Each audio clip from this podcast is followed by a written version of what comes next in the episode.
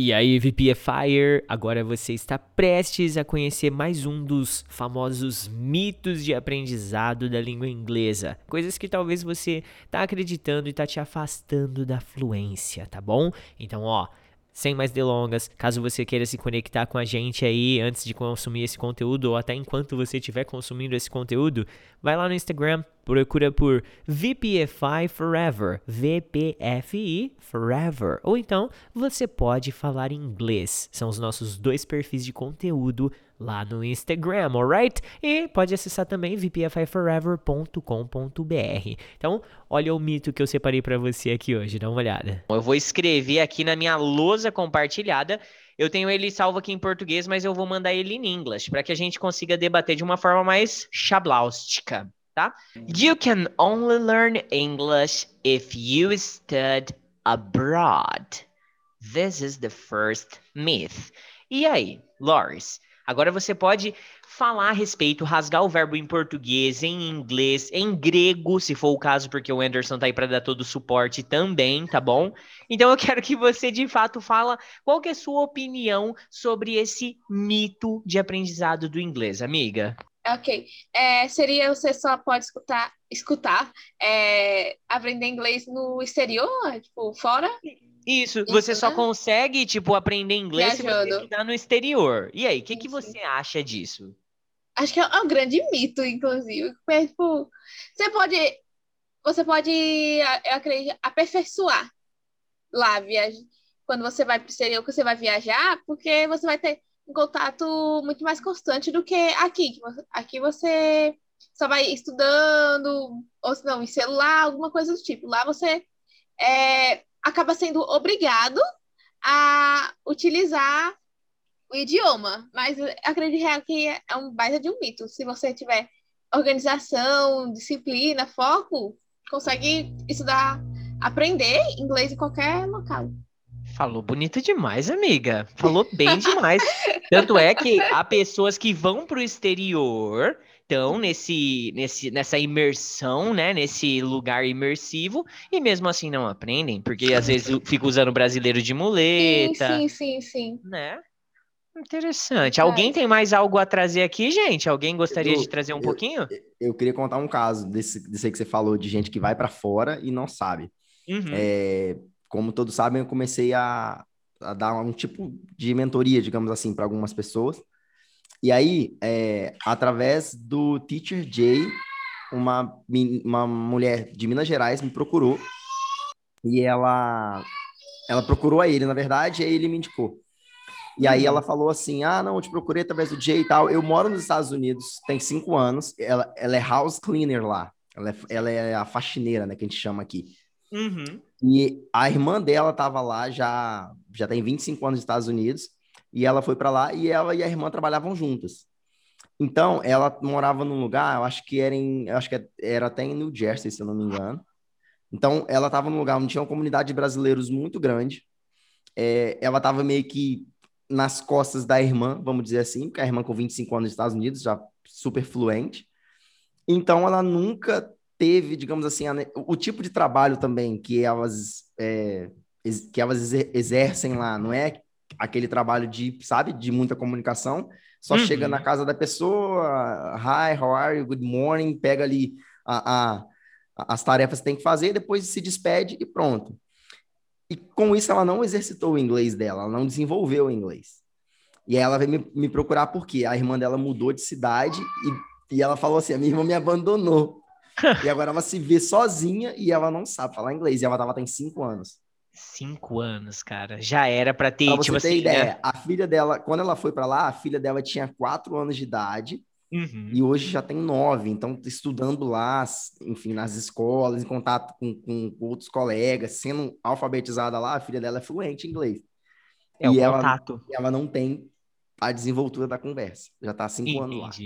É, o contato, né, Isaac? Ela não se, se, como é que a gente pode falar? Ela não participou do, do local imer- imersivo que ela tava ali. Não usou do que ela tinha possibilidade de usar, né? Eu acho que também é um pouco do que a Laris falou, foco e disciplina. Ela não foi para aprender inglês, ela foi para fazer uma grana. Hum, O foco dela era outro. Interessante, faz sentido, faz sentido. O foco, eu acho que quando a pessoa não quer, ela pode estar lá, vivendo lá, não vai acontecer magicamente, né? Sim. É, Yeah, similar at this case that Isaac said, we have a student that his father is there more than 20 years and his father doesn't speak English. Who? Who is the father? Do you know? Gedon? But Oh, right, for sure. Truth. Truth be told. mother, yeah. I said mother? Yeah. First you said, oh, No, father. Mother. Father, Gedon? How many years his did you say? father don't speak English, but Oh, After- after said mother, I I don't know, but his father, his father is, is there more Yeah. than 20 years and Yeah. he, he went there How many how many years is he there? 20, More than 20. Oh. my gosh. 20 years. It's not, it's not life there, right, How is baby? that possible?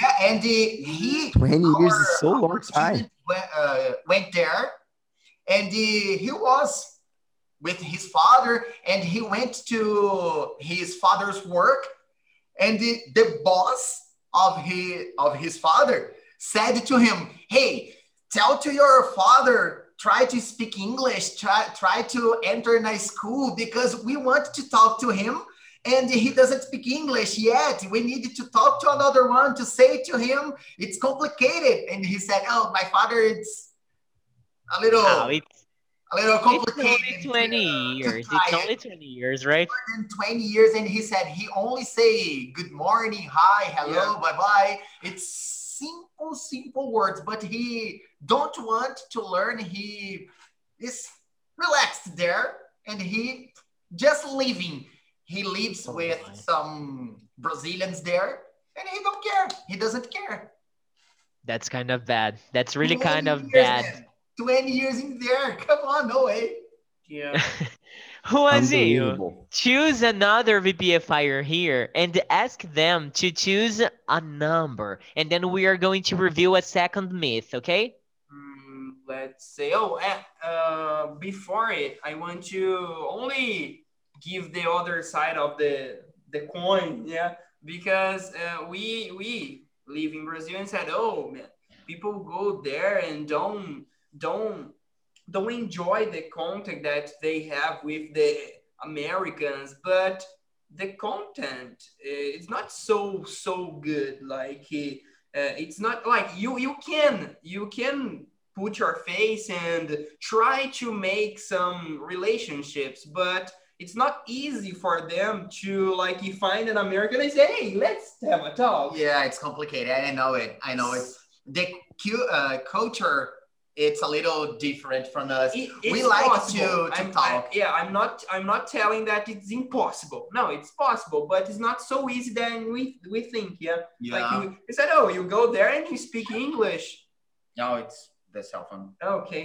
Uh, you go there and you speak English every time you want, and it's not so so like that. Yeah. My my brother is in there, and he said, "Oh, some Americans they love to talk. They love to have a talk with Brazilian, with the people that works in their house, but." Some of them they don't even look at you, yeah. Yeah. So some cases it's good, some cases it's not good, but it's difficult to like you find a friend, you know. got it. You a Brazilian guy with uh, English more or less, it's good. It's not uh, like easy to find a friend to like like oh let's have a talk like today. Yeah, like Brazilians, we like to talk. We like to make new friends. We like to speak, even with a stranger uh, in a line on the street. When you are just standing and someone get near to you, you start a conversation. But outside, abroad, people say that it's the guys abroad. It's a little cold. They don't want to to have a talk. So that's a a, a good point to the guys there don't practice so much. Yeah, my brother said that some people they are like he, very sweet. Like he he said the the old yeah yeah he said like the the old people they are cooler than the Got youngest Yeah, yeah yeah. because they have time so they like to talk they like to have a talk with everybody if you don't understand they will explain uh, like he uh, pointing you and something Like like, that. Yeah, yeah. Yeah, nice. So they like to talk, but the younger, the youngers, they they don't like to talk so much because they like he, they feel like he wasting time. You know, like he oh, uh, they ask you a question you don't understand, they already get oh, oh I need to go, I need to work, you need to answer me. Yeah. So there are all these cases, but it, it's a good. It's I think it's the best way to learn English but it's not so so easy that we think here. Yeah, only this side, this, this other side good, of good the point. Good point. the these. So, But I- man, 20 years, no way. No, no. yeah, Unbelievable, man. Like I said- Unbelievable. I think it's more than 20. I, I'm not Yeah, sure, yeah. but man, it's insane. Yeah, and it's like 20 years. without like he, it's impossible for him to ask for a sandwich. Yeah, man. So this is a lot. Unbelievable. This is a lot.